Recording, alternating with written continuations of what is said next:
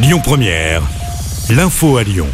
Bonsoir à tous. À la une de l'actu, il n'y a pas eu de cours au campus Porte des Alpes de Lyon 2 aujourd'hui. En cause, un blocus des étudiants organisé tôt ce matin. Ils étaient une quarantaine mobilisés. Une action pour dénoncer la réforme des retraites, mais également le rejet des députés concernant la proposition d'établir à 1 euro les repas pour tous les étudiants. C'est la présidente de l'université qui a annoncé la fermeture du site via ses réseaux.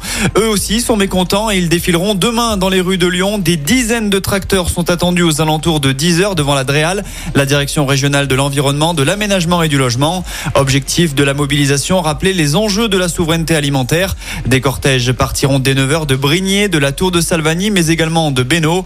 Une fois à Lyon, les agriculteurs rejoindront ensuite la préfecture du Rhône aux alentours de 13h. Il sera évidemment conseillé d'éviter le secteur. Lyon, toujours une école et un immeuble évacués ce matin. Ça s'est passé dans le deuxième arrondissement. Un incendie s'est déclaré peu après 8 heures au cinquième étage d'un appart-hôtel à Confluence. Une cinquantaine de résidents ont dû être évacués. Une école maternelle se situant au rez-de-chaussée, une soixantaine d'écoliers ont également été mis à l'abri.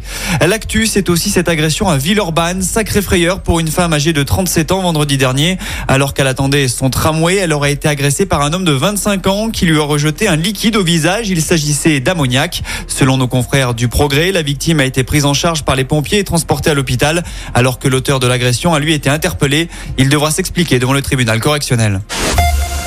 Pierre Palmade visé par une enquête pour pédopornographie. L'acteur est déjà mis en cause pour le tragique accident routier qu'il a causé il y a une dizaine de jours.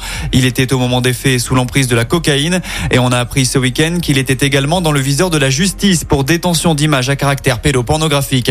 Suite à cette affaire, justement, Gérald Darmanin veut frapper fort. Le ministre de l'Intérieur souhaite retirer le permis de conduire aux automobilistes testés positifs aux stupéfiants.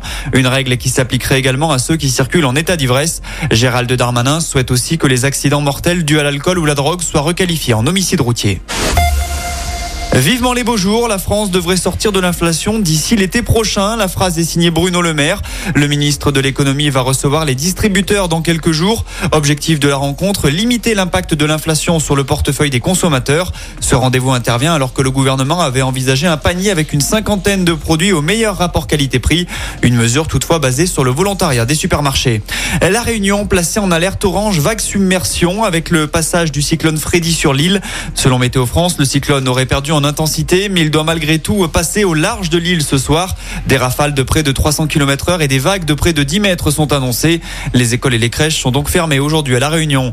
Enfin, on passe au sport en basket. C'est une première pour l'Asvel. Les Villeurbanais ont remporté hier soir la Leaders Cup face au voisin Bourg-en-Bresse. Succès 83 à 74. Enfin, en foot, l'OL est retombé dans ses travers. Lyon s'est incliné en ouverture de la 24e journée de Ligue 1. Défaite 2-1 à Auxerre. Les hommes de Laurent Blanc sont 9e au classement. Écoutez votre radio Lyon Première en direct sur l'application Lyon Première, lyonpremière.fr et bien sûr à Lyon sur 90.2 FM et en DAB+. Lyon Première